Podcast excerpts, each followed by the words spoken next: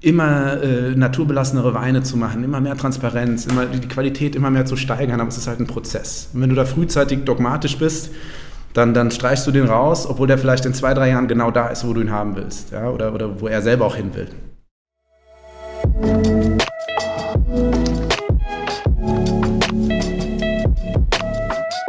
5,1 Der kulinarische Interview-Podcast über Essen mit viel Herz, Getränken mit viel Seele und Menschen mit viel Leben. Mein Name ist Sebastian Enste und ich wünsche viel Unterhaltung.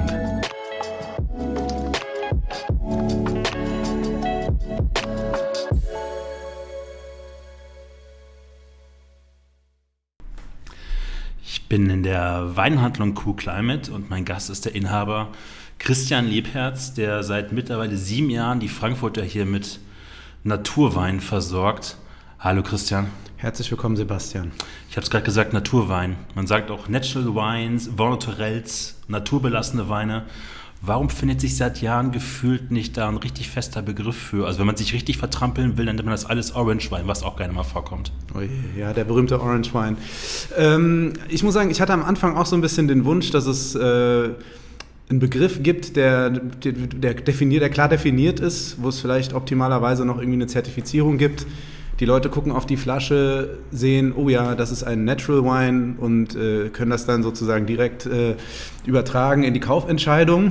Äh, mittlerweile sehe ich das komplett anders, äh, beziehungsweise schon seit Jahren, ähm, weil es im Prinzip auch äh, irgendwie eine Geschichte ist, das musst du regional äh, differenzieren. Was ist möglich in welcher Region? Ja? Äh, du, kannst, du findest in Südfrankreich natürlich ganz andere Bedingungen vor als hierzulande bei uns. Ähm, vielleicht ist das ein oder andere leichter umzusetzen, ohne Zusatzstoffe, handwerklich. Und dann haben die unten andere Schwierigkeiten als wir hier. Das heißt, mittlerweile äh, bin ich eigentlich ganz happy, dass es diesen, diesen, diese klare Definition nicht gibt und dass sich die Leute vielleicht auch ein bisschen da so reinarbeiten müssen, um herauszufinden, was ist das für mich. Ja, also, dass es so ein bisschen der Ball zurückgespielt wird und sagt, hier, find doch mal du raus, was für dich äh, ein naturbelassener Wein ist. Ja. Wie würdest du die Weine beschreiben und Winzer, die du hier in deinem Laden führst? Ich habe mal, auch das, äh, so, so ein Catchphrase oder so, sich mal zu überlegen, äh, ist natürlich nicht, nicht verkehrt. Ja. Ähm, und irgendwann ähm, saßen wir beim Clément Barrault an der Loire in, im Keller und, und, irgendwie kam diese Frage auf. Und, und er ist ja mittlerweile auch, ich glaube, der ist über 50, äh, Clément, wenn ich da was Falsches sage, es tut mir leid. Ähm, und der meinte, ja, also für mich sind das Winzer, die tatsächlich noch selber im Weinberg stehen. Klingt erstmal banal. Aber dann noch alle diese Entscheidungen, äh, die sie da treffen, äh, mit einem ganz klaren Fokus auf, die, auf das Handwerk im Weinberg und nicht im Keller auch, auch dann tragen müssen, ja, im, im Rahmen ihres Weinguts, dieser kleinen, diesem kleinen Kosmos äh, und, und, natürlich auch finanziell und all die Konsequenzen auch irgendwo äh, spüren, ja, aber trotzdem sich dafür entscheiden, äh, selber präsent zu sein, äh, alle handwerklichen Schritte selber auch zu beherrschen äh, was, was gar nicht so einfach ist äh, und auch gar nicht selbstverständlich. Und äh, das ist für mich so der Grundstein dafür. Ja, du kannst natürlich mit Zusatzstoffen und so weiter, können wir dann ins Detail gehen, ist auch wichtig, um das zu differenzieren, aber der Grundstein ist wirklich, weil das leider Gottes heutzutage nicht mehr so selbstverständlich ist, dass der Winzer höchstpersönlich im Prinzip die Kontrolle über das hat, was im Weinberg geschieht und auch die Verantwortung und, und, und einfach wirklich diese, diese, die, das berühmte Transparenz, die berühmte Transparenz in dem Produktionsprozess. Ja. Ganz entscheidender, zentraler Bestandteil. Bist du dogmatisch, was die Auswahl deiner Weine und Winzer in deinem Portfolio angeht? Oder gibt es da auch manchmal so kleine Ecken und Nischen, die man dann trotzdem macht? Ähm, anfangs, sage ich mal, wenn du mit so einem klaren Konzept rauskommst, und sagst, wir fokussieren uns jetzt auf diese Art von Wein in unserem Angebot, äh, dann kann das leicht passieren, dass du so ein bisschen in, in, in das Dogma abrutschst, ja, weil du halt dich klipp und klar differenzieren willst und sagen willst, hier, wenn du den guten Wein willst, den gesunden Wein, den, den, dann nur bei uns und alles andere und so, ja. Äh, aber das habe ich mir auch relativ schnell abgewöhnt. Also so ein Dogma im Sinne von Engstirnigkeit äh, und nichts mehr anderes probieren und so, äh, nein. Aber ich habe natürlich schon klare Vorstellungen darüber, was hier dann schlussendlich landet. Da geht es allerdings in erster Linie um die Qualität. Also qualitativ gesehen absolut dogmatisch, da habe ich äh, sehr klare Vorstellungen. Äh, aber jetzt fokussiert auf dieses, äh, das Thema, ähm, was ist, also auf deine Eingangsfrage mhm. bezogen, äh, weil das, wie gesagt, äh, das, das diese klare Definition gibt es nicht und darüber gibt es dann auch meiner Meinung nach kein Dogma, sondern du musst halt auch ein bisschen zum Beispiel, um ein Beispiel zu nennen, auf welchem Weg befindet sich der Winzer? Ja? Also ein Winzer, der, der sich klar in diese Richtung entwickelt, immer äh, naturbelassenere Weine zu machen, immer mehr Transparenz, immer die Qualität immer mehr zu steigern, aber es ist halt ein Prozess. Und wenn du da frühzeitig dogmatisch bist, dann, dann streichst du den raus, obwohl der vielleicht in zwei, drei Jahren genau da ist, wo du ihn haben willst, ja? oder, oder wo er selber auch hin will da so ein bisschen sich den Weitblick äh, zu bewahren, dass man sich das nicht verbaut mit, mit, mit einer Dogma-Geschichte, ist sehr wichtig, finde ich. Ja. Also die Beispiele mehren sich, dass das Leute auch geschafft haben, so eine Entwicklung hinzukriegen. Das heißt, ich mache keine, keine Additive, nichts im Keller, bin aber vielleicht nicht biodünn. Wäre zum Beispiel eine Nische, weil biodünn keine Prämisse dafür ist. Ja gut, du hast ja natürlich den Fall, dass ganz viele Winzer sich aus diesem Thema biodünn mhm. Sachen rauspicken und sagen, die funktionieren für mich, die sind wichtig also das ist im Prinzip die Regel, mhm. zumindest das, was ich beobachtet habe in, unserem, in meinem Sortiment. Äh, aber die suchen halt nicht die Zertifizierung zum Beispiel. Ja, also äh, das heißt, es spielt sich ja wie im Leben sonst auch ganz viel in dieser Grauzone ab. Und du, du kannst ja nicht nur so nach so einer Checklist vorgehen. Bist du das und das? Ja, check. Bist du das und das? Nein, okay, dann kommst du bei mir nicht in Frage oder so. Sondern du musst ja gucken, deswegen ist es zum Beispiel auch sehr wichtig, regelmäßig die Leute zu besuchen, um halt einfach auch zu gucken, was passiert da so, ja, und wie, was haben die für neue Ideen ja, was für Entwicklungen haben die aufgegriffen und versuchen das in die Tat umzusetzen, da passiert ja unheimlich viel. Ja, also die Biodyn-Frage ist, ist schon eine wichtige Frage, aber ähm, du kannst das nicht rein an, diese, an, an, an so einer Checkliste, wie gesagt, abarbeiten, finde ich. Also. Wir kommen mal kurz, bevor wir auf die Reisen noch auf, äh, zukommen. Ich habe da noch ein paar Fragen an der Stelle. Okay. Äh, fangen wir mal ganz von vorne an. Warum hast du dein Geschäft Cool Climate genannt? Weil das kommt ja eigentlich für eine Bezeichnung von einer Weinmachart bzw. geografischen Weinmachart her. Ähm, das ist lustig. Also wir haben, äh, als wir damals auf der Sommelier-Schule zusammen waren, haben wir halt so, gibt es ja so verschiedene Dinge, die dann da so in, in, auf dem Lehrplan stehen und so. Und, und wir haben dann irgendwie äh, immer wieder gemerkt, weil du musst dann komischerweise, du musst dann Weine auch zum Beispiel nach so, einer, nach, so einer, nach so einem Schema verkosten und dann halt irgendwie auch so ein bisschen einordnen, wenn du die blind verkostest und so. Und wir haben halt so als, als Gruppe so die Leute, mit denen ich mich da halt auch gut verstanden habe und so, wir haben halt gemerkt, so, dass uns cool Climate Weine immer, immer, das hat uns immer so am besten gefallen und so. Und dann, äh, als wir da raus waren, also als es fertig war, abgeschlossen war, äh, habe ich irgendwie, da war ich noch in der Weinhandlung beschäftigt, also war Angestellter, das war noch schön und ähm, und äh, dann, dann habe ich halt so nebenbei angefangen, so, so also rudimentär so ein Weinblock, also nicht, überhaupt nicht zu vergleichen jetzt mit dem, was du machst oder so, einfach, weißt du, so ein bisschen schreiben und so. Und da, da habe ich mir so eine Website gesichert, Cool Climate, weil ich sagte so, ich will natürlich auch Weine präsentieren, die so meinem Profil, was ich gerne mag und so entsprechen. Und ähm, als das dann konkret wurde mit dem Laden, habe ich gedacht, das ist ja eigentlich äh, auch für, für, so eine, für so ein Konzept keine, keine schlechte Bezeichnung weil äh, du ja auch hier immer so ein bisschen, bei, auch in diesem äh, naturbelassenen Kontext und so weiter, ein bisschen drauf achtest, dass du früh liest, ja, dass du halt im, im Prinzip die Säure einstellst und dir durch äh, Schwefel und andere Additive so ein bisschen sparen kannst, dass du so, eher so einen freshen Glue-Glue-Style halt so ein bisschen hast, ja, also so eher so einen Fokus auf Frische und Klarheit und so. Und da habe ich, also so, das war irgendwie dann so, behalten wir beide Namen, ja, und, und da gab es natürlich lustige Geschichten, so, ja, kommen Kunden rein, sind ihre Weine jetzt nur aus äh, Klimazonen, bla bla bla und so. Neuseeland. Wo ich immer sage, nein, nein, um Gottes Willen, Sie finden hier auch einen südfranzösischen Rotwein oder so. Ja, also es gibt natürlich, wie du, wie du selber auch gesagt hast, es führt zu Missverständnissen, aber das ist ja schön. Ne? Ist eine Auslegungssache. Du hast es einfach nur null für dich interpretiert sozusagen. Na klar. Ich meine, am Ende, äh, äh, Namen sind natürlich schon wichtig, äh, ganz klar, aber am Ende ist es auch nur ein Name. Ja? Ähm, muss man auch so sehen. Ja? Es ist keine self-fulfilling prophecy oder so. Ich habe mich im Vorfeld ein bisschen mit ähm, Julien Renard über dich unterhalten. Mhm. Und der hat zu mir gesagt, du ständest noch für so diesen alten klassischen Fachhandel. Du hast keinen Online-Shop, du mhm. verkaufst keine Weinpakete in Facebook-Gruppen, du bist nicht laut im Auftreten, du hast, propagierst deine Winzer nicht mit Superlativen im eigenen Sortiment. Mhm. Warum gehst du diesen leisen Weg? Weil ich finde, dass äh, Weinhandel sich zum einen nur bedingt für, für das Internet eignet, also nicht falsch verstehen. Äh, Internethandel äh, ist natürlich ein Thema, dem kann und sollte und darf man sich nicht verschließen.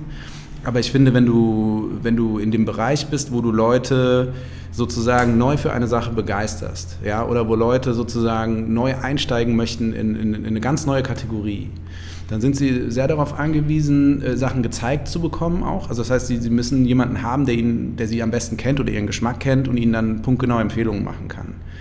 Äh, das kannst du natürlich versuchen, über, äh, über irgendwelche Algorithmen zu lösen. Das, denke ich mal, sitzen auch viele Leute dran und versuchen das.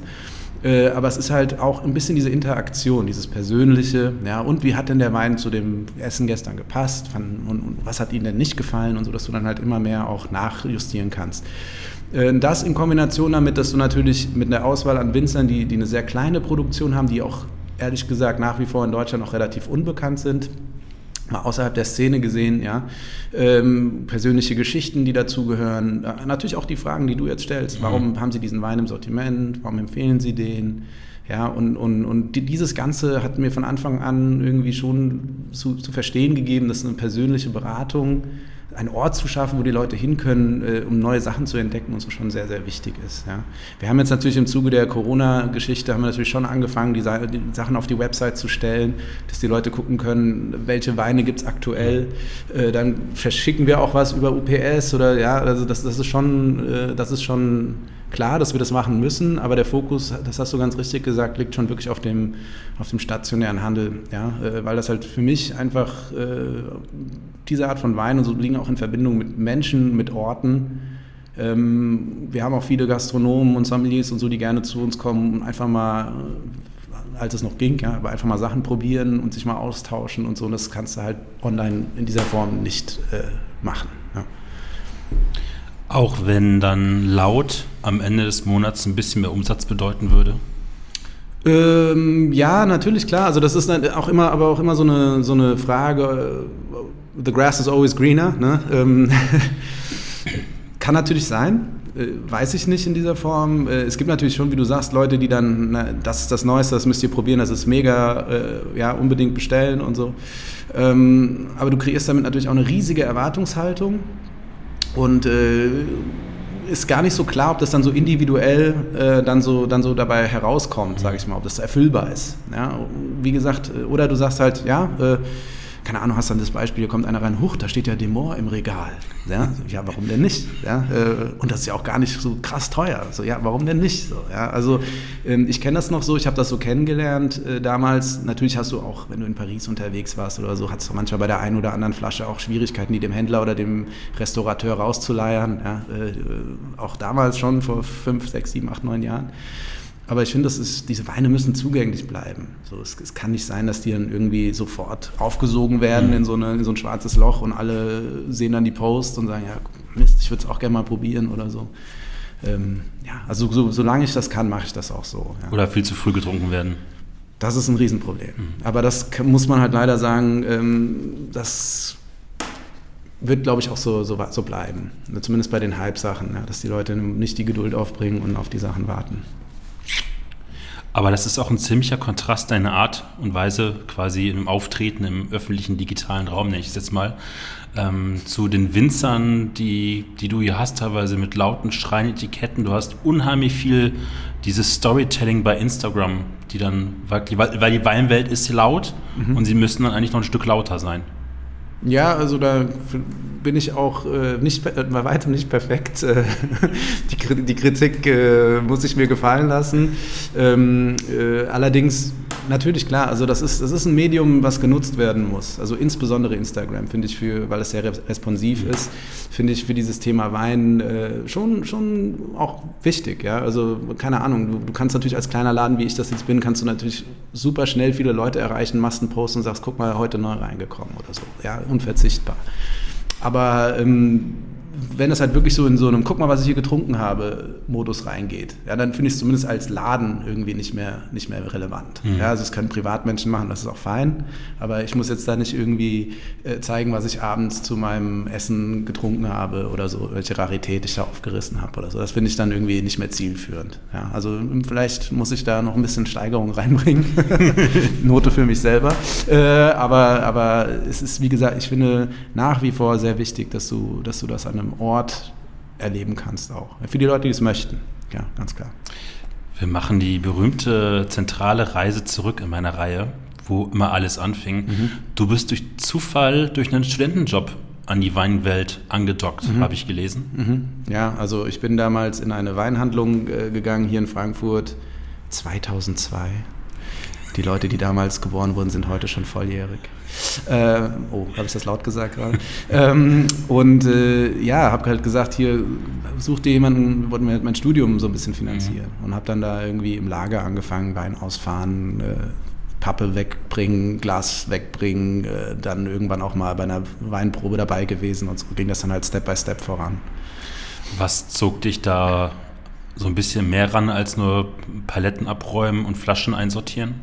Äh, es hat mir halt irgendwie Spaß gemacht. Also zum einen war das, ich habe das irgendwie, ich habe dann einen Podcast mit dem Anton auch irgendwie gehört die mhm. Tage.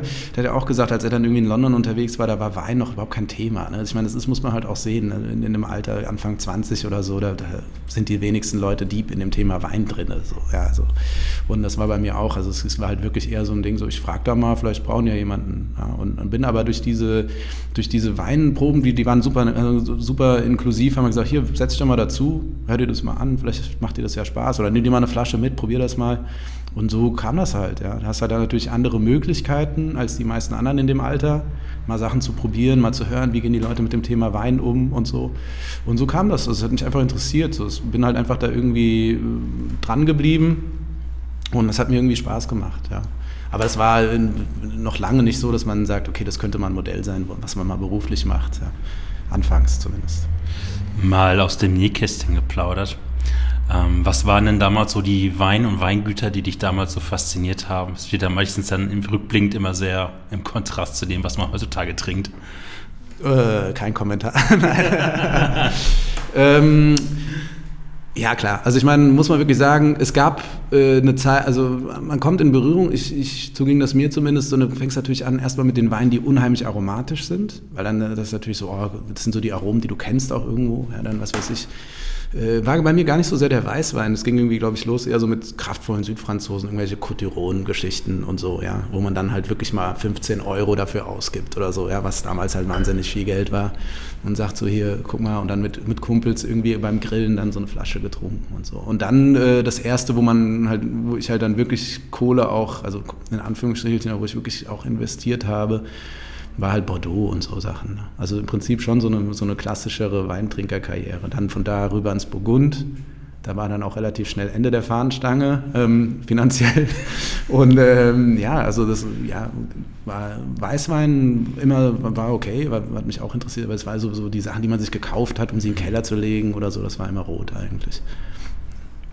Ich habe vor Jahren mit auch einem dir bekannten Naturweinhändler mhm. mal zusammengesessen und äh, waren in einem Restaurant und er hat sich ein Glas eines sehr gemachten Weines eines großen Pfälzer Winzers bestellt. Mhm.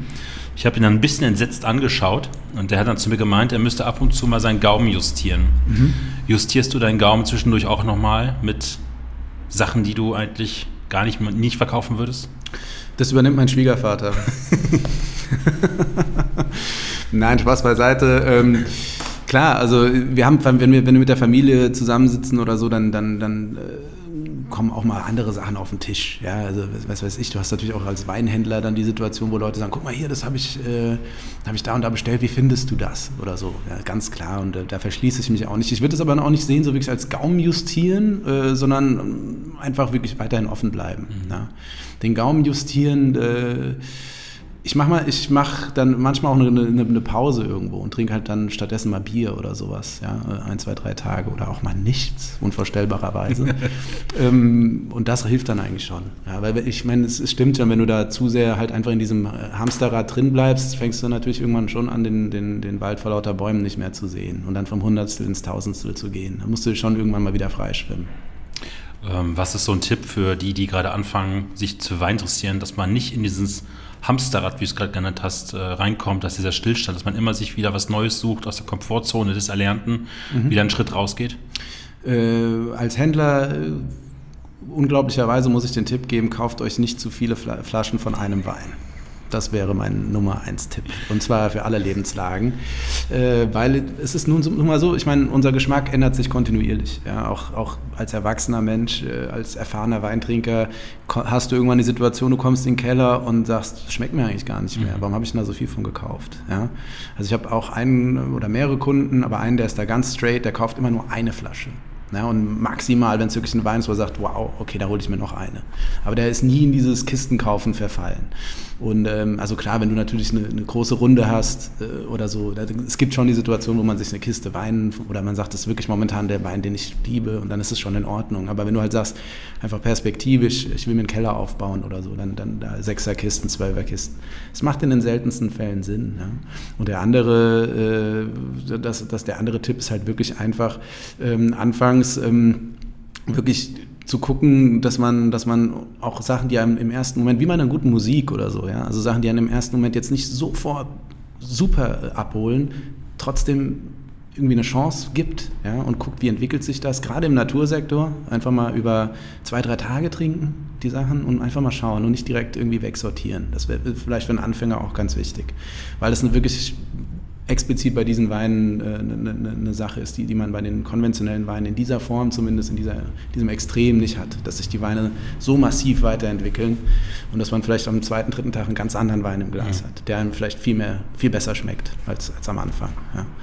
Wir gehen noch ein bisschen auf deine Anfangszeit wieder zurück. Oh shit, ich du hast jetzt mal, überstanden. Nein, es kommt noch ein bisschen was. Ich habe da ein bisschen was vorbereitet. Du hast Politologie und Amerikanistik studiert, ist das richtig? Das ist richtig. Ja. Was wärst du normalerweise mit diesem Studium danach geworden? Das frage ich mich heute auch noch.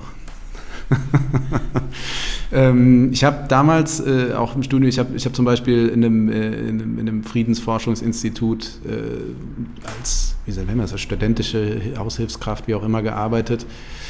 Ähm, das war eine Geschichte, wo man natürlich schon mal so schaut, okay, äh, wie wäre das, wenn, wenn man beruflich in dem Bereich, irgendwo in diesem Forschungsbereich landet. Ähm, das war für mich eine Erfahrung, aber es war klar, äh, dass ich das beruflich nicht, nicht also dass für mich jetzt persönlich beruflich irgendwie nicht, nicht das Ding ist. Und ähm, ja, also ganz ehrlich, ich habe Freunde, die mich aus dem Studium noch begleiten und so, die, die sind dann in allen möglichen Bereichen gelandet. Ja. Also, ähm, aber natürlich klar, das ist kein Studium, wo man sich so direkt so, so, so, so einen Career Path irgendwie vorstellt mhm. und sagt, okay, wer Politologie studiert, der macht dann das und das und das und wenn er Glück hat, kommt er da rein oder so. Ja. Das ist eher so ein bisschen schwammiger. Ja. Also ich, um dir das wirklich ernsthaft zu beantworten, ich weiß es nicht. Aber du hast es zu Ende studiert? Ich habe es zu Ende studiert. Ähm, für was fiel dann die Entscheidung, ähm, hauptberuflich in den Weinhandel einzusteigen? Mm, also wir sind damals, meine Frau, äh, die ist Innenarchitektin, ähm, die hat dann damals ein Jobangebot in Amsterdam bekommen. Da war ich noch so in der finalen äh, Studienphase und da bin ich mitgegangen und habe dann sozusagen meine, also du hast ja wenig Präsenz dann am Ende nur noch in der Uni und habe dann mein Studium so mehr oder weniger in, Amsterdam äh, in der, in der Uni-Bibliothek dort fertig gemacht. Also meine, meine Arbeiten geschrieben und so. Und da kam, also weißt du, so in dieser, in dieser in diesem, in diesem Stadium des Studiums, wo du halt so wirklich so Tunnelblick, zack, super viel lesen, schreiben, dann aber kommt auch irgendwann der Zeitdruck und so. Und da hat in mir selber dann schon die Entscheidung sich irgendwie manifestiert, äh, nee, ja, du machst es jetzt zu Ende, du, du ziehst es jetzt durch, ja, aber danach muss irgendwie frischer Wind rein. Das kann, das, das kann jetzt nicht das des Rätsels Lösung sein. Und, und da hatten wir so einen netten kleinen Weinladen bei uns auch in, im Viertel, wo wir gewohnt haben. Bin wir auch ab, sind ab und zu hin und, und da habe ich gesagt, das macht mir eigentlich viel mehr Spaß. Ich hatte da wieder Lust, äh, irgendwie wieder zurückzukehren in den Bereich. Und dann, als wir wieder in Deutschland waren, habe ich auch mich entschieden, dann die in Koblenz die, die, den IHK-Sommelier zu machen. Und äh, bin dann da nochmal mit Leuten in Berührung gekommen, äh, die dann wirklich auch schon über die, über die Gastro, ja, über den Gastroweg oder da waren noch Leute irgendwie aus dem Edeka, äh, ja, die dann irgendwie da sich ein Weinfundament, ein Weinfundament bildungstechnisch gebaut haben. Und das war dann halt so, wo ich sage, so, das, da habe ich eine viel konkretere Vorstellung, wie das beruflich für mich sein könnte. Ja, und dann war es irgendwo klar. Sommelier ganz klar mit dem Ziel Weinfachhandel später machen oder hast auch manchmal zwischendurch mit der Gastronomie geliebäugelt? Ganz ehrlich war das mit dem Handel irgendwie schon immer klar. Mhm. Ja. Ähm, ich frage jetzt so ein bisschen zu diesem Naturwein. Mhm. Äh, du bist wahrscheinlich vorher mit sehr viel konventionellen Weinen, wie wir es gerne mal nennen, in Berührung gekommen.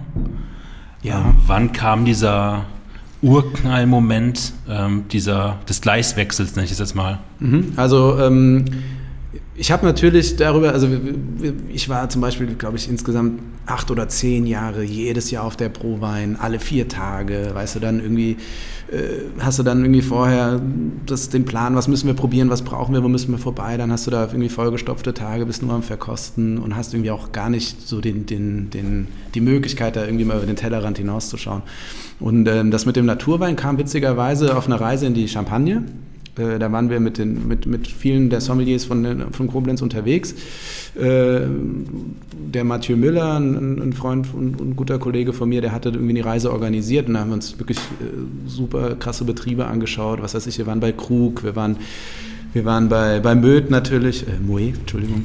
Und, ähm, Moe Eis, unvergessen und, und so weiter. Und dann hast du halt wirklich, also das, die sind, das ist schon faszinierend zu sehen, wie das, wie das gemacht wird. Und dann saßen wir abends irgendwie in unserem Plastikhotel da irgendwo äh, Formula Ün oder sowas, ja. Und, und da hast du natürlich auch, wenn überhaupt, dann so, so eine ganz rudimentäre Hotelbar oder so, ja. Und hat natürlich in der Runde noch Lust, irgendwie mal was zu probieren. Und äh, der Alex war da auch dabei. Mhm. Und der Alex hat, Zürich, einmal der kurz. Alex, genau. Und der hatte natürlich dann schon was äh, dabei in diesem Bereich. Und dann haben wir da irgendwie ein, ein ich glaube, das war ein Syrah aus, aus dem Roussillon oder irgendwie sowas probiert. Und das war halt in diesem, in diesem Kontext halt was völlig anderes. Und äh, da habe ich dann in dem Moment gedacht, wow, ja, also jetzt nicht so wow im Sinne von, ich will nie wieder was anderes trinken, sondern so, wow, das ist mal ganz frischer Event, das ist mal was ganz anderes. Das finde ich interessant, da muss ich irgendwie am Ball bleiben. Und habe das dann in den, in den kommenden Jahren kontinuierlich irgendwie vertieft. Ja. Was fasziniert dich daran bis heute? Ähm, was mich daran bis heute äh, fasziniert, ist, ist eine sehr gute Frage. Ähm, ich muss sagen, zum einen die dass du diese Reproduzierbarkeit nicht hast. Das ist vielleicht einer der wenigen Bereiche, wo es immer noch so eine Art Magie gibt. Mhm. Ja, das klingt jetzt total pathetisch, aber äh, ja, also wo, du, wo der Mensch auch nicht in der Lage ist, äh, irgendetwas zu zähmen zu 100 Prozent und zu reproduzieren. Ja, also im Prinzip noch so dieser Kern, dieser Grundgedanke an den Wein. Der Wein ist jedes Jahr anders, Wein ist lebendig. Wein ist ein Produkt, äh, was, was einen irgendwie fasziniert, einen reinzieht. Ja? Ähm, Wein entsteht auch im Einklang mit der Natur. Das wird ja gerne, also Wein ist ein Naturprodukt, wird ja, glaube ich, jetzt von niemandem, der Wein irgendwie mit Wein handelt oder Wein propagiert, bestritten. Aber es ist halt in den seltensten Fällen heutzutage leider wirklich wahr. Ja? Und in dem Bereich hast du es halt schon noch, wo du, wo du halt irgendwie äh, auch die, die negativen Seiten zu spüren bekommen kannst, wo Dinge nicht funktionieren, ja, oder wo, wo einfach, äh, wo auch das Risiko da ist, ja, wo du, wo du auch einfach den Mut haben musst, um Dinge, ich meine, der Julien kann dir da, hat dir da bestimmt auch Einblicke gegeben, ja, unter anderem, ähm, wo, man, wo halt auch einfach Entscheidungen nicht safe sind, ja, aber du, du musst sie treffen äh, für das Produkt, um, um die Sache weiterzubringen. Und das fasziniert mich sehr daran, weil äh, als geübter Verkoster siehst du es auch im Glas. Ja, also du, du, man erkennt schon mutige Winzer oder, oder Winzer mit einer klaren Vision äh, oder, oder auch Leute, denen es gelingt, ihr Terroir halt irgendwie zu sprech, sprechen zu lassen, erzählen zu lassen. Und das sind Sachen, wenn du das einmal probierst und probierst einen Wein, der das nicht kann, dann vermisst du das. Mhm. Und am Anfang weißt du nicht so genau, was du vermisst. Ja, da kommst du noch so über Crazy Wines und so, ah, hm, ja, und, aber irgendwann mit der Zeit ähm, merkst du so, ja, der Wein gibt mir nicht das, was der andere mir gegeben hat. Und, und das ist das Faszinosum so, ja, weil, weil das ist natürlich nicht über irgendeine Laborsituation zu lösen oder machst, machen wir hier ein Tröpfchen davon rein und noch ein äh, paar Pulverchen hier und dann haben wir es erzeugt, sondern das ist wirklich, wenn man von Seele spricht, das wird die Seele sein, ne, des Weins. Hieß dann damals aber auch Konzeptänderung für den geplanten eigenen Laden, weil sich da eine neue Welt aufgetan hat? Also der geplante eigene Laden, den gab es in dieser Form, äh, also das war eine relativ ähm, spontane Geschichte, zu sagen, äh, also das hat sich natürlich schon, sowas, sowas kristallisiert sich schon über Monate mhm. oder so heraus, aber es war jetzt nicht so äh, Long-Term Planning, ja, äh, und, und, aber das, der eigene Laden, das war klar, dass wir diesen Fokus wählen. Also das gab nie einen anderen Fokus. Wie wurde dann aus Christian Liebherz der Sommelier, Christian Liebherz der Weinhändler? Äh, das ging eigentlich so flüssig ineinander über. Also da gab es jetzt kein, mhm. kein Ummodellieren oder so. Ja. Also das war, ich war eigentlich immer Christian Epertz, der Weinhändler. Wir sprechen über 2014, glaube ich, als ja, du genau. eröffnet hast damals. Ja. Ähm, da gab es, glaube ich, drei, vier Händler in ganz Deutschland, Zülch, Soki, dich vielleicht noch. Der Torben. Der Torben, ja. ja. Aber Olga ist, vielleicht noch in Berlin. Ja, so aber das war dann schon alles. Also es gab auch keine Bars in der Richtung. Wie fängt man an, sich dann auch ein Sortiment zusammenzustellen? Weil die Importeure gab es gar nicht wie heute. Mhm. Man, man, musste quasi noch zum Winzer hinfahren und die Paletten abholen. Ja, es war witzig. Also ähm, ich habe damals, wir haben mit unserer Weinhandlung gestartet. Da waren wir ein, ein Untermieter in einer Apfelweinhandlung. Ich komme gleich nochmal drauf. Achso, okay, gut. Dann will ich das noch nicht vorweg. ähm, und ja, also äh, es gab, du hast recht, es gab es in dieser Form nicht. Es gab auch übrigens die Nachfrage gar nicht. Ja? Also ich, ich erzähle das immer wieder gern. Wir hatten auch damals schon Sachen wie Demor Labé und sowas im Regal stehen, aber das, die Leute haben es halt schlicht und ergreifend nicht gekannt oder, oder waren, waren nicht so deep da drin. Ne? Und ähm, ich habe von Anfang an äh, mit dem Alex sehr eng zusammengearbeitet, äh, dass wir auch zusammen und, und unterwegs waren und, und, und so weiter und so fort. Also da hatte ich, das habe ich übrigens schon gemacht, bevor ich den Laden hatte. Also habe ihn auch in das Sortiment meiner Weinhandlung, wo ich vorher war, reingeholt. Und das war irgendwie klar, dass wir da viele Dinge auch zusammen machen werden. So, ja, ähm, und habe dann aber im deutschen Segment zum Beispiel komplett, äh, also da gab es nichts. Da hast du mhm. einen Rudi Trossen oder Leute, die halt wirklich schon ewig dabei sind, gehabt. Ja. Aber das war nicht so, dass du jetzt, ah, ich brauche noch einen Winzer aus der Pfalz, dann rufe ich mal den und den an, ob er schon einen Händler hat oder so. Das war damals nicht die Situation. Ne? Und dann haben wir beispielsweise mit dem Heiner Maleton äh, damals, der war dann noch bei Karl Koch in Oppenheim, habe ich den Heiner gefragt, habe gesagt, Heiner, hast du, hast du nicht mal Bock, irgendwie sowas zu machen? Und der Heiner, weiß nicht, ob du ihn mal kennengelernt hast, ist so ein sehr offener Typ, der sagt, klar, das probieren wir. Ich muss halt gucken, ob wir das im Rahmen des Weinguts halt hinkriegen. Die haben wir damals fertig mit der Bio-Umstellung und so. Und da haben wir halt Kleinstchargen gemacht. Äh, Gymo, OPP und solche Weine haben wir da gemacht. Ja. Und, und Crapeau, ja, Müller-Thurgau, äh, Natural und so. Und, und das fanden die Leute halt geil. Und da kannst du dann halt aufbauen drauf, auch so ein bisschen. Ne? Du warst damals, gerade schon gesagt, in Deutschland einer der ersten, aber auch in Frankfurt der erste mhm. Eisbrecher sozusagen. Mhm. Ähm, wonach hast du die Weine hierfür ausgewählt, weil du gar nicht weißt, wie das so angenommen wird?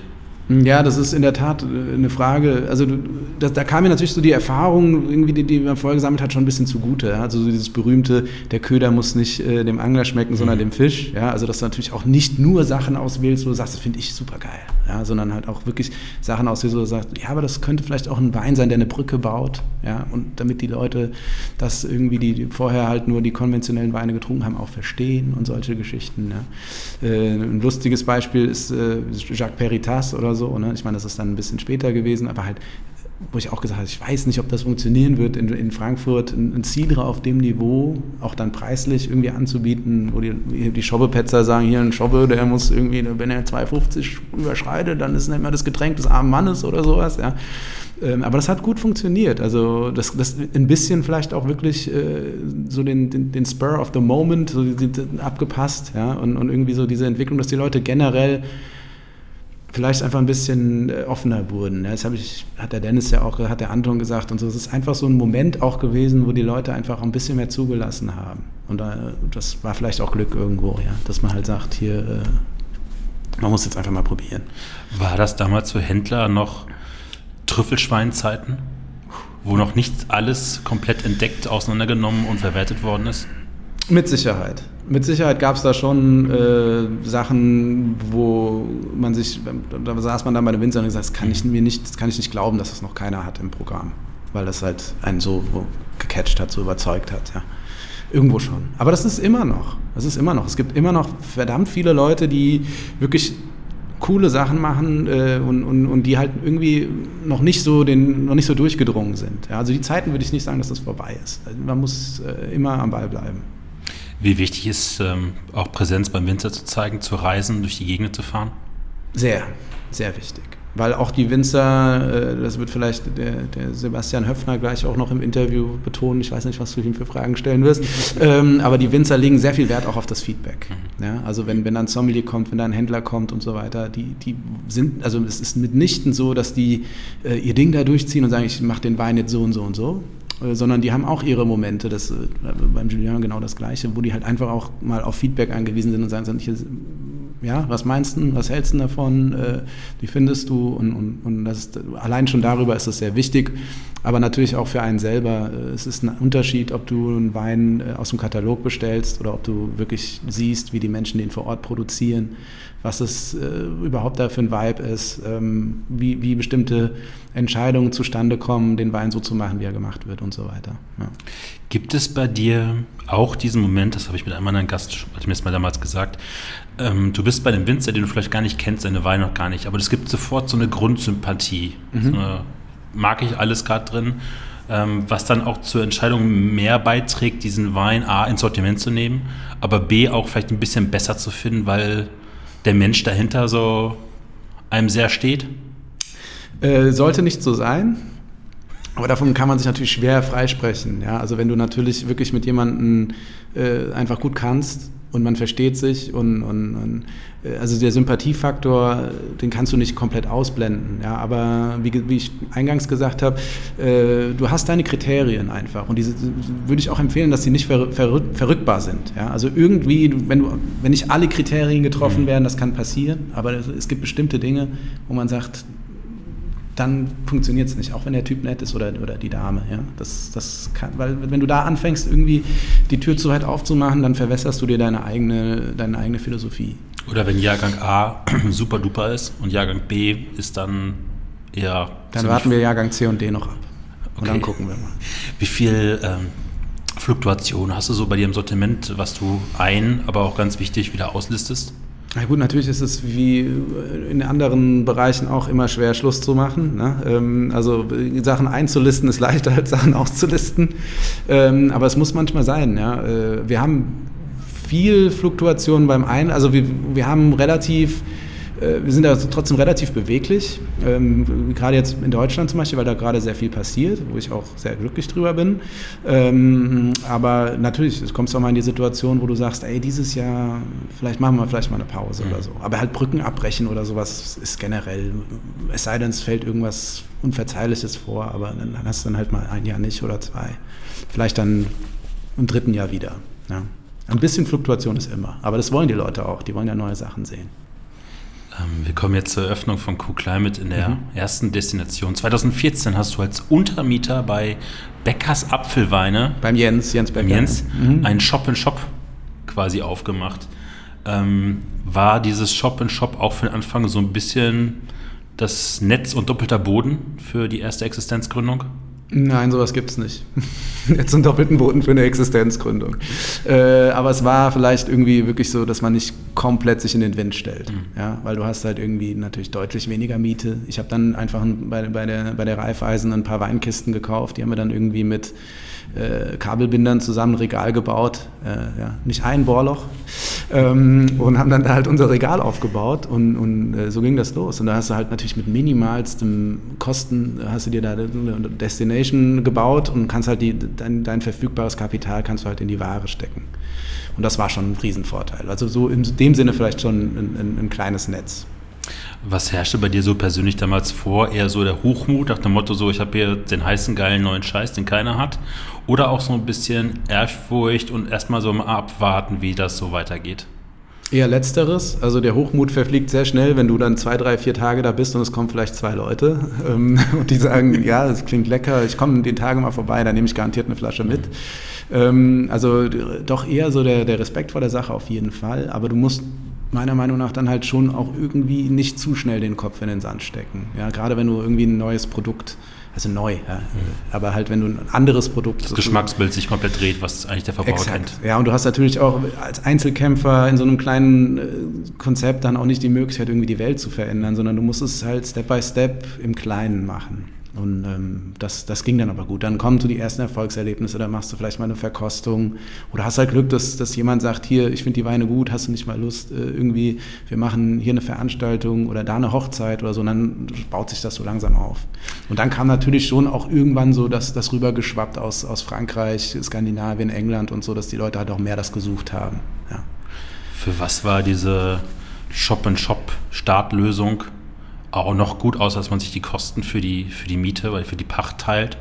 Äh, dass du auch ein bisschen so dieses äh, Burden-Sharing halt auch machen kannst. Mhm. So, weißt du, wenn, wenn, du dann halt einen Tag hast, wo es nicht so läuft, dann hast du halt jemanden, wo du hingehen kannst und sagst, und wie ist es bei dir heute? Bei mir ist echt wenig los oder so, ja. Und, und dann bist du da nicht alleine in deinen vier Wänden und gehst dann äh, deprimiert nach Hause oder so, ja.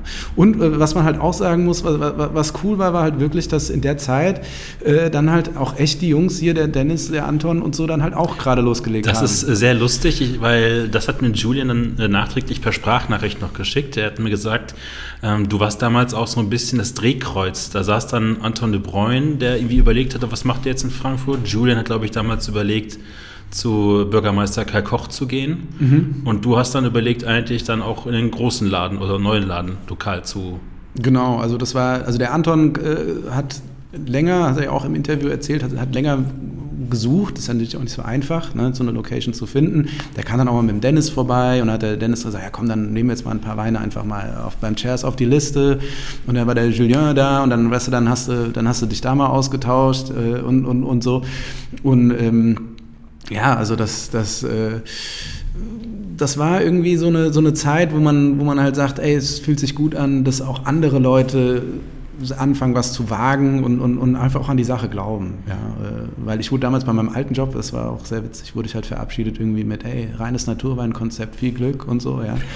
Ähm, Wenn es schlimm wird, darfst du wiederkommen. Nicht böse gemeint, aber das weißt du, da war halt so, da war halt so wenig Glaube an so ein, an ja. so ein Konzept, also mit nur solchen Sachen da. Und, und, und ähm, das war schön zu sehen, dass es halt Leute gibt, die halt auch aus diesem Kosmos rauskommen und sagen, ey, das, warum sollte es in Frankfurt nicht gehen? Oder in Deutschland. Das war damals wirklich, wie du sagst, auch noch die Deutschland-Frage. Da gab es das ja auch alles in Berlin in dieser Form noch nicht mhm. und, und, und so. Es war halt wirklich so, hierzulande gab es halt einfach so eine ganz kleine Gang an Leuten, die, da, die das irgendwie gemacht haben. Ja. Und wenn die Gastronomie dann an Bord ist, ist natürlich auch ein anderer, anderer Drive dann auf einmal drin. Da hast du schon einen Multiplikator. Ähm, jetzt mal ganz ab von der Gastronomie. Wie ist Cool Climate damals dann in Frankfurt aufgenommen worden? Äh, schwierige Frage. Also äh, es gab ganz viele Leute, die gesagt haben, cool, finde ich, finden wir super. Also krieg, kriegen wir übrigens noch heute das Feedback. Also so finden wir sehr angenehm, dass hier mal ganz andere Weine stehen. Ich, also ich glaube, das, weil du, ich meine, das wird bei in Bochum oder so genauso sein. Da hast du halt Weinhandlungen, die haben halt dann ihre, ihr Sortiment schon seit Ewigkeiten und dann haben die ihre Fans dafür und so. Und das war halt mal was ganz anderes. Ja. Also das beste Beispiel finde ich, wir hatten angefangen, da hatten wir fünf oder sechs Vin im Sortiment. Ja, und ich habe halt, das kostet natürlich auch Geld. Und ich habe gesagt, okay, das, das machen wir jetzt, die bestellen wir jetzt, äh, notfalls trinken wir es selber. und äh, die waren in 0, kann man nichts weg. Da kamen Leute, die habe ich auch seitdem, also da kamen dann Leute rein, die man noch nie zuvor gesehen hat. Oh, endlich hat mal einer Version oder so. Ja, und das gibt einem natürlich auch wieder Mut. Ähm, aber das wurde gut aufgenommen, muss man wirklich sagen. Also jetzt in der, in in der Weinszene. Ja, also da gab es irgendwie keinen kein Hate oder, oder keinen, also nee, fand ich jetzt eigentlich positiv, ja. Auch eine Zeit, wenn jemand dann mal nach Kopenhagen oder Paris in der Zeit äh, mal zu Urlaub war und sich ein bisschen durch die Bistros oder Neo-Bistros gekämpft hat, dann auch ganz schnell gemerkt hat, hoppala, äh, in Frankfurt ist es eigentlich ein Vorreiter für dem, was woanders schon längst alltäglich ist. Ja, die Situation gab es oft, mhm. aber ähm, das, ich meine, wir kennen das alle. Ne? Wir kommen irgendwie aus, aus einem Urlaubsreise zurück und sind ganz fasziniert, was da so abläuft und abgeht. Und dann siehst du auf einmal bei dir zu Hause, oh, hier gibt es ja auch so ein Lädchen mhm. oder so. Das ist natürlich schon dann auch für die Leute so ein bisschen ein Mutmacher, dass sich da auch was bewegt. Ich meine, wir sind in Deutschland Late Adopters, da müssen wir uns keine, keine Illusionen machen. Ja? Das ist halt einfach so. Aber ist ja vielleicht auch manchmal gar nicht so verkehrt. Äh, dann, dann, äh, ja, dann, dann muss es halt erstmal noch ein bisschen mehr durchsickern, bis wir uns entscheiden, das dann auch gut zu finden. Ich habe gerade dich als Eisbrecher hier in Frankfurt bezeichnet. Wie bricht man Eis in Frankfurt? Ich weiß es nicht. Ich habe keine Ahnung. Ähm, also der Dennis hat das auch so, so schön gesagt in, in seinem Interview und das, das teile ich. Also so dieses, äh, man, man kommt nach Frankfurt und man denkt, oh mein Gott, also da habe ich auch viele, viele Kunden, die das, die das so, so wiedergegeben haben, wo bin ich hier gelandet, äh, wie finde ich Anschluss. Äh, aber ganz ehrlich gesagt, äh, wenn, du, wenn das dann gelingt, äh, dann, dann ist es aber auch, dann bist du da dann auch dabei. Und dann, dann ist es auch so eine Community, äh, wo, wo man halt auch sagt, hey, wir haben ganz viele Leute, die dann mal nach Berlin gegangen sind oder in Paris oder die kommen dann zurück und sagen, es ist eigentlich auch ganz schön, wieder in Frankfurt zu sein. Das hat ja der Anton zum Beispiel auch mhm. gesagt. Ja. Also gut, für uns ist es auch die Heimat, ist vielleicht doch nochmal ein Unterschied. Ähm, aber ich glaube, das, das Eis brichst du hier genauso wie, wie, wie überall anders auch, indem du halt einfach wirklich äh, kontinuierlich äh, an der Sache arbeitest. Ich habe mich dann auch irgendwie entschieden, so ein bisschen in die äh, Informationsoffensive zu gehen und halt wirklich den Leuten alle Fragen irgendwie beantworten zu können, äh, die sie zu den Weinen haben. Äh, dann tendenziell auch immer viel zu viel dazu gesagt, die Leute vielleicht auch ein bisschen überfordert, keine Ahnung. Äh, aber einfach, um halt auch so dieses... Ähm, ja, Naturwein ist komisch und den stellt man an die Ecke, dann blubbert es und das sind eher faule Leute, die sowas machen und, und, Experimente, die ich für andere Leute bezahlen muss mit meinem Geld und so, um einfach dieser, diesen ganzen Gedanken äh, vorzuwirken und zu sagen, Leute, habt ihr irgendeine Frage dazu, warum schmeckt das so oder sonst so irgendwas, wie ist das produziert, wie geht das überhaupt, Wein so, so, so machen, äh, ich beantworte sie euch. Und das hat sich eigentlich als ganz gute Strategie erwiesen, ja, weil, weil man hat einfach gemerkt, äh, die Leute müssen einfach so ein bisschen auch diese, dieses Stadium überwinden, ja, also diese ersten fünf Minuten, wo du halt, äh, wo die Leute halt sagen, ah, ich bin skeptisch. Und dann sagst du halt, ja, ich verstehe das. Aber warum bist du eigentlich skeptisch? Ja, und, und dann halt einfach so in den Dialog reinzukommen, das ist ganz wichtig.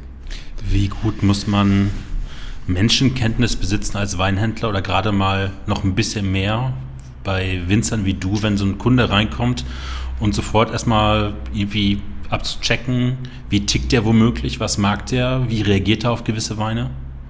Hm, das ist schon wichtig, dass du, dass du ähm, das sozusagen über deine, über deine Fragen herausfindest. Ja? Also du sprichst den Kunden dann an und, und versuchst herauszufinden, was er sucht oder so, ja, oder, oder was ihn interessiert. Ähm, aber so, dass du irgendwie, dass einer reinkommt mit einem lila T-Shirt und du weißt, ey, das ist auf jeden Fall einer, der sucht einen Trousseau oder so. Nein, das, nein. so, so funktioniert das nicht. Aber man hat sich mittlerweile natürlich schon so, so, so, so, so eine Herangehensweise angeeignet, wo man den Leuten halt die paar Fragen stellt, um dann halt so schnell wie möglich zu wissen, wie man denen die beste Empfehlung aussprechen kann. Ja. Ob das Menschenkenntnis ist, vielleicht. Ja. Wie macht man dann so ein Tor für die Weine auf, wenn er dann schon da ist und sich offen dafür zeigt? Mhm. Weil es ist ja schon komplett, wenn er damit überhaupt keinen Kontakt hat, ist es für ihn eine komplett andere Welt, weil er vielleicht nur den Wein aus dem Supermarkt kennt oder von Oma aus einem schlechten Restaurant oder so. Äh, wir haben sehr viel immer probieren lassen hier, also wirklich sehr viel, äh, wo auch Leute manchmal gesagt haben, Christian, wie machst du das und so, aber weil das halt eben genau das Ding ist. Ja? Also wenn, wie willst du es anders machen? Du kannst dann viel erzählen, äh, versuch mal jemandem zu erklären, wie grün aussieht. Ja? Ähm, das geht ja nicht. Ja? Also das heißt, man muss sich da eine eigene Erfahrung drauf schaffen und das ist jetzt natürlich momentan nicht möglich in dieser Form. Ähm, deswegen halt umso mehr Fragen. Ja? Und, und ähm, aber oftmals, also ich habe den, hab den Eindruck, dass die Leute mittlerweile auch ein bisschen, wie sagt man so schön, ein bisschen aufgeklärt an die Sache rangehen. Also die machen sich dann vorher schon oftmals sehr konkrete Gedanken, welche Weine die suchen. Und das erleichtert die Sache natürlich schon. Aber das Probieren lassen ist natürlich das A und O. Ja. Ist es ähm, heute weniger erklärungsintensiv, als es noch vor sechs Jahren war? Definitiv weil es einfach komplett durch die ganze Landschaft schon getragen worden ist oder weil der Geschmack sich auch viel offener geworden ist, weil die anders geprägt worden sind, was Wein angeht? Ja, nicht nur, nicht nur über die geschmackliche Schiene. Das ist, finde ich, vielleicht nach wie vor an der einen oder anderen Stelle muss man da noch ein bisschen Aufklärungsarbeit äh, leisten, was aber auch okay ist, das ist unser Job. Ja, ähm, aber einfach so die in der Produktion, ja, also so die Idee. Äh, so zu produzieren. Warum macht das ein Produzent? Warum, warum schlägt er diesen Weg ein? Und, und wo, ist, wo entsteht dann dadurch für mich als Konsumenten Plus? Ja, äh, das ist viel besser durchgesickert. Und da haben die Leute, also wahrscheinlich auch über andere Lebensmittel, über diverse Skandale und solche Geschichten, haben die Leute, glaube ich, schon auch mittlerweile ein starkes Interesse daran, viel drüber zu wissen und sind auch bereit, ähm, dann, dann natürlich auch die Kosten zu tragen, die, die solche Sachen in der handwerklichen Produktion einfach mehr kosten, als wenn du eine industrielle Produktion hast. Und das ist schon einfacher geworden. Also der, das Verständnis dafür ist wesentlich größer. Ja. Wie gehst du damit um, beziehungsweise gingst du damit um, gehst du heute anders damit um, wenn jetzt jemand hier reinkommt mit einer Flasche, die er gekauft hat und fand das nicht so toll und saut mal richtig schön ab. Behältst du dann die Kontenance? Stehst du drüber? Bist du früher weniger drüber gestanden? Bist du jetzt ruhiger damit? Äh, natürlich behalte ich die Kontenance, ähm, versuche drüber zu stehen, was äh, mal mehr, mal weniger gut äh, gelingt. Ähm, also ich sage mal so, wir alle, glaube ich, können mit sachlicher Kritik natürlich deutlich besser umgehen, als wenn da jemand einfach nur vom Leder zieht. Ja, ähm, Manchmal, ist, manchmal hast du halt wirklich, ein, dann ist es halt ärgerlich, wenn eine Flasche korkig ist oder so. Ja, da kannst du es natürlich auch verstehen und sagst, es tut mir unheimlich leid. Ich kann jetzt da natürlich wenig dran ändern, dass die Flasche gestern Abend korkig war, aber äh, tauschen die aus oder irgendwie sowas. Aber manchmal kommen die Leute natürlich nur zum Meckern. Ja, äh, das hast du natürlich schon an der einen oder anderen Stelle. Ich glaube, das hat jeder mal irgendwo erlebt. Und da musst du halt einfach wirklich versuchen, entspannt mit umzugehen. Das, weil sonst nimmst du es mit heim und ärgerst dich da viel zu lange drüber. Ja, und musst natürlich auch versuchen, denjenigen halt irgendwie schon so ein bisschen noch einzufangen, dass man äh, sich einigt und dass es dann diplomatisch gelöst werden kann, das Ganze. Wie viel, äh, nee, anders gefragt, woher holt man sich diesen ganzen Idealismus und Motivation jeden Tag? mit Kunden Kontakt zu haben, die dann einfacher sind, manche nicht so einfach sind, andere ganz kompliziert sind? Ähm, da, also ich, ich denke mal, also das, was ich mache, mache ich sehr gerne und es, es bereitet mir Freude. Und das ist eigentlich schon sehr viel, äh, ein sehr großer Part davon. Ja? Und dann natürlich auch der Austausch äh, mit anderen und, und, einfach auch zu sehen, dass andere Leute das auch begeistert zum Beispiel. Ja? Du, du empfiehlst einen Wein und sagst hier, ganz ehrlich, ich glaube, deinen Geschmack zu kennen äh, probier das mal, weil mich hat das total begeistert. Und wenn derjenige dann zum Beispiel zurückkommt und sagt, hey, das war mega schön, das hat mir sehr viel Spaß gemacht, vielen Dank für den, für den Tipp oder so, das sind natürlich schon Geschichten, die, die wirklich ähm, einen, einen dann schon mot zusätzliche Motivation geben. Ja, oder wenn du halt irgendwie erfährst im Restaurant, die Leute lieben das Zeug, brauchen noch mehr oder so. Ja, das du nicht mal vor Ort bist, irgendwas erklären kannst, sondern Restaurant für dich sozusagen. Ja, und du halt darüber auch siehst, mit ja. welcher Begeisterung das dann auch die Leute vortragen ja, und, und, und weitertragen und, und so. Das, ist, das macht schon Freude, ja.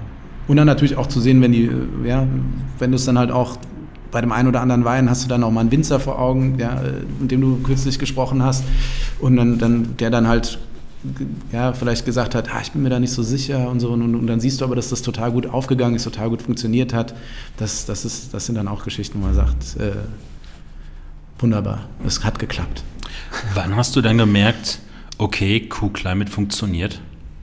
Finanziell, also jetzt nicht aus Idealismus, sondern auch auf dem Konto. Ich, das geht weiter. Du meinst, wann werde ich das merken? ähm, das ist ganz ehrlich, ich meine, du hörst, wenn du so einen Laden aufmachst, hörst du von Leuten, die vielleicht sowas schon mal gemacht haben, immer diese abgedroschene Geschichte, ja, so drei Jahre oder so, ja. Und das kannst du pauschal natürlich so in dieser Form gar nicht sagen. Aber du hast natürlich schon irgendwann halt einfach, ich glaube, das kommt über die Planungssicherheit, ja. Also der Rhythmus, wie Bestellungen abgerufen werden, äh, Weine kommen rein, aber ja, deine Kunden wissen auch schon, dass das kommt und dann, das fließt dann auch wieder ab. Also dieser Rhythmus, ja, und dann natürlich auch einfach die, die, die, Breite an Leuten, die zu dir kommen. Ja, dass du einfach äh, einen größeren Kundenstamm und, und, und das, das braucht halt einfach seine Zeit. Und wenn du das hast, dann, dann schläft man zumindest mal ruhiger, weil man sagt, ey, äh, es wird schon, es wird schon jemand kommen.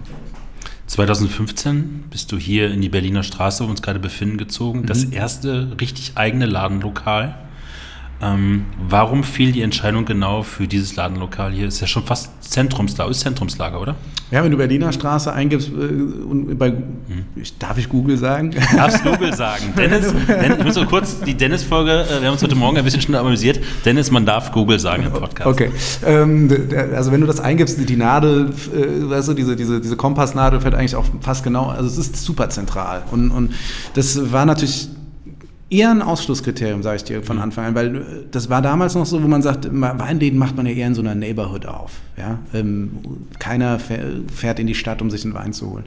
Ähm, andererseits fand ich diese Ladengeschäfte hier immer gut, äh, die haben mir immer gut gefallen, auch architektonisch. Du kannst halt auch was draus machen, weil du hast diese zwei Ebenen und so. Äh, aber es war halt fast sechsmal so viel Miete wie vorher. Okay. Ja, und äh, das war eine Riesenentscheidung für mich, ähm, hierher zu kommen. Also äh, hat mich auch viel äh, Hirnschmalz gekostet. Aber am Ende hat sich das eigentlich ganz gut, äh, als ganz gut erwiesen, weil du hast dann hier in der Braubachstraße, die hat sich dann in den, in den darauffolgenden Jahren sehr stark entwickelt. Und natürlich auch die Nähe zur Kleinmarkthalle, ganz wichtiger Faktor. Weil dann halt doch viele genussaffine Leute gehen halt dann sehr regelmäßig in die Kleinmarkthalle und dann ist es natürlich nur ein Katzensprung hier rüber. Ja. Was war jetzt außerhalb der Lage an den Räumen? Du hast gerade gesagt, schon zweigeschossig, aber was war so ausschlaggebend? Weil die müssen ja irgendwie auch bespielt werden. Ja, also ausschlaggebend. Ähm, war im Prinzip auch das, was, was jetzt auch leider Gottes so momentan so ein bisschen als negativ erachtet wird, dass du eine mhm. relative Gemütlichkeit hier drin hast, dass es keine weitläufigen Geschäftsräume sind, sondern dass, dass es kompakt ist. Ja? Und, und, und äh, dass, dass es halt äh, klingt banal, aber so ein, so ein Laden sieht dann halt auch schnell mal voller aus, wirkt dadurch auch interessanter. Ja? Ähm, das waren alles schon so Kriterien und dass du halt, wie gesagt, ja, dann halt auch vielleicht mal ein Konzept machst, dass du deine, deine Veranstaltung Weinproben und so dann halt in einem separaten im Obergeschoss machen kannst oder so. Das war schon, das war schon ausschlaggebend. Wie seid ihr hier so im Viertel aufgenommen worden? Äh, mit zwei Einbrüchen. okay, jemand hatte wohl Durst. Nein, na Quatsch. Ähm, ja, wir sind im Viertel aufgenommen worden. Äh, das ist, das ist hier relativ, muss man ganz ehrlich sagen, dass es hier war, war, mittlerweile hat sich das geändert, aber das ist äh, relativ anonym. Ne? Also das ist halt eine große Hauptverkehrsstraße. Ähm, ja, wir haben schon sehr nette Nachbarn. Wir haben uns dann auch so zusammengerauft als Ladengemeinschaft äh, um halt auch mal zu versuchen, mal ein paar Fahrradständer hier installieren zu lassen oder sowas. Ja, das haben wir auch erfolgreich bestritten.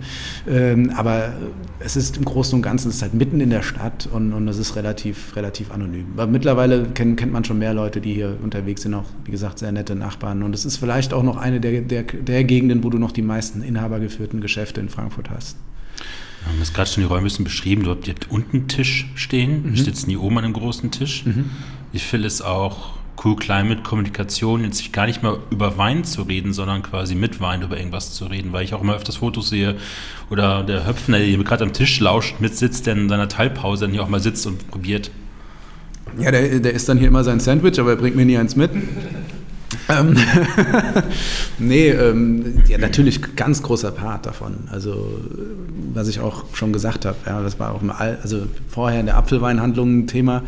Äh, die, man kommt natürlich dann auch einfach mal jemanden besuchen und kauft jetzt nicht unbedingt eine Flasche Wein oder so, sondern dann quatscht man kurz. Äh, ja, war eh in der Stadt, nochmal zehn Minuten vorbeigegangen oder so. Ganz großer Part. Und dann äh, ja, Tische natürlich auch, wir machen ja auch äh, Ausschank manchmal ein bisschen und so, ja, solche Geschichten auch. Eine Freundin von mir hat einen sehr speziellen Teeladen für chinesische und japanische Tees, das ist sehr abgefahren, mit Galerie dabei. Mhm. Und die hat mir zu mir gesagt, die Leute kommen hier rein, wenn sie bereit dafür sind. Ist das bei dir manchmal auch so? Mhm. Dass Leute erstmal so ein bisschen Entwicklung durchgehen müssen und dann so einen Punkt haben, sich hier reinzubewegen? Naja, das stimmt schon. Also solche äh, Konzepte kreieren natürlich schon auch eine gewisse Schwellenangst, ja. Äh, für Leute, die, äh, keine Ahnung, einfach nur durch, durch die Stadt schlendern und sagen, oh, der Laden sieht aber interessant aus. Ja, und dann hast du natürlich, stehst du dann äh, vielleicht vor dem Teeladen und denkst dir, ja, aber so, so, viel weiß ich ja über Tee gar nicht. Äh, wenn ich da jetzt reingehe, werde ich gleich gefragt, wie kann ich Ihnen helfen? Dann kann ich gar keine Antwort geben oder sowas. Vielleicht, ja. Aber äh, mittlerweile, also ich, ich habe das Gefühl, äh, das ist weniger geworden. Ne? Also die Leute gehen einfach schon, die vielleicht auch, ist es gibt es mittlerweile auch so einen, so, einen, so, einen, so einen Personenschlag, der sagt, ich finde es aber einfach cool, in Geschäfte reinzugehen, weil das halt auch insgesamt mhm. einfach abnimmt. Ja? Und dass die Leute halt froh sind, wenn es keine spezialisierte Geschäfte gibt. Ja. Wie sehr haben sich so die Kunden seit 2014 verändert? Also es gibt noch ganz viele Kunden der ersten Stunde, ähm, über, also ich habe auch, das, ich hab auch eine, eine sehr hohe Rate an, an wiederkehrenden Kunden. Das finde ich, find ich auch sehr glücklich drüber. Kurze Zwischenfrage. Aber auch Kunden, die quasi bei dir diese Weine entdeckt haben und dann für sich so eine Welt angeankert haben und dann auch dabei geblieben sind? Absolut, ja. Also Leute, die dann irgendwann hier reinkommen äh, in den Laden und sagen, darf ich Schimpfwörter sagen im, im Podcast? Darfst du. Äh, du Arschloch, mir schmeckt kein Wein mehr in meinem Keller, was soll das? ja, äh, solche, solche Leute, ja, und, und die dann aber jetzt natürlich mit demselben Enthusiasmus äh, dann, dann daran gehen und sich einen Keller aufbauen mit diesen Weinen. Ja, und, und so definitiv. Mittlerweile kann man das gar nicht mehr so konkret sagen. Also es, ist, es sind wirklich Kunden aller Couleur, äh, aus allen Altersschichten, äh, aus allen Gesellschaftsschichten. Äh, das ist sehr schön, ja. Wie sehr hast du dich verändert? Mm, sehr stark gealtert, ja. Wegen Kinder oder wegen des Ladens? Auch hier kein Kommentar. ähm, ja, natürlich, man, man, äh, man, man, sammelt Erfahrungen und man, man hat vielleicht auch weniger so diese diese Berührungsängste mit bestimmten Situationen, ja, sondern man auch das Organisatorische, das Administrative, das ist natürlich immer was, was einen sehr auffällt, sehr fordert. Ist ja leider so, dass wenn du so einen Weinladen hast, du bist ja leider Gottes die wenigste Zeit damit beschäftigt, irgendwie in Weingegenden unterwegs zu sein oder so, sondern das meiste ist halt doch Büro ganz ehrlich gesagt. Und äh, das, damit geht man aber gelassener um mittlerweile. Also da ist schon eine Veränderung da, dass man halt einfach ein bisschen entspannter die Sache sieht. Ja. Also nicht nur cool Climate, sondern auch cool Charakter oder cool Seele. Äh, erzwungenermaßen, weil ja. sonst, sonst gehst du ja die Wände hoch. Ja? Also wenn du dir die ganzen, also es ist aber, glaube ich, mit der Selbstständigkeit generell, wenn du das zu nah an dich ranlässt und, und dir da zu viel äh, Sorgen machst, das, das, das blockiert. Du musst das mit dem gebührenden Respekt behandeln, aber du musst auch irgendwo dir einen Freiraum verschaffen, wo du dann deine Arbeit auch einfach machen kannst. Mhm. Ja. Der, ich bin heute ein bisschen im Maritimen unterwegs. Ähm, Eisbrecher namens Crew Climate. Gibt es sowas? Das wäre wär mal eine Idee, oder? Ja. Das wäre ja auch namenstechnisch total passend.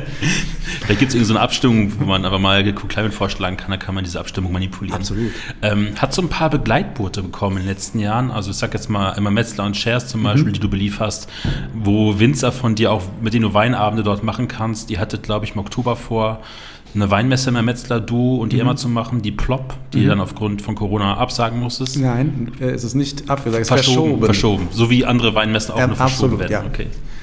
Ähm, ist das auch so eine perfekte Tetris-Reihe geworden, so mit euch allen zusammen? Weil wenn man jetzt mal, als ich letzte Woche in der Emma war und im Chairs, da stehen dann auch Flaschen von Winzern von dir mhm. und es wird gar nicht groß der Buhai drum gemacht mit Riesenschildern oder Motto oder diskutiert, sondern es steht da wie ihre Produkte auch als eine mhm. Selbstverständlichkeit. Also man muss schon sagen, wir sind äh, jetzt, ja, der Anton, der Dennis, äh, der, der Höpfi, äh, der Micha von Blumen und so weiter. Also da gibt es eine, eine, ganze Gruppe von Leuten, äh, die in Frankfurt mittlerweile gastronomisch, aber auch im Handel und so weiter äh, Dinge halt einfach in Bewegung gesetzt haben und wir tauschen uns da regelmäßig aus äh, und, und, und, sind halt auch so eine, so eine Community. Ja, im, im, in dem Sinne hast du natürlich schon recht, das ist, das ist dann ähm, ja, vielleicht schon, du kannst ja schon so ein bisschen gegenseitig die Bälle zuspielen und so. Das ist, das, das ist klar. Ja. Ähm, aber äh, da, müssen natürlich auch die, die, die Gäste und so weiter mitmachen äh, das, äh, und, und das tun sie. Ja, und das ist, das ist natürlich eine sehr positive Entwicklung. Also die, das Feedback ist, glaube ich, überwiegend positiv und, und das entwickelt sich gut. Ja. Ich meine, wir haben ja alle jetzt das allseits bekannte Problem zurzeit äh, mit der Gastronomie, dass wir halt eben, nicht, dass das nicht offen sein kann, äh, zumindest nicht in der alten Form.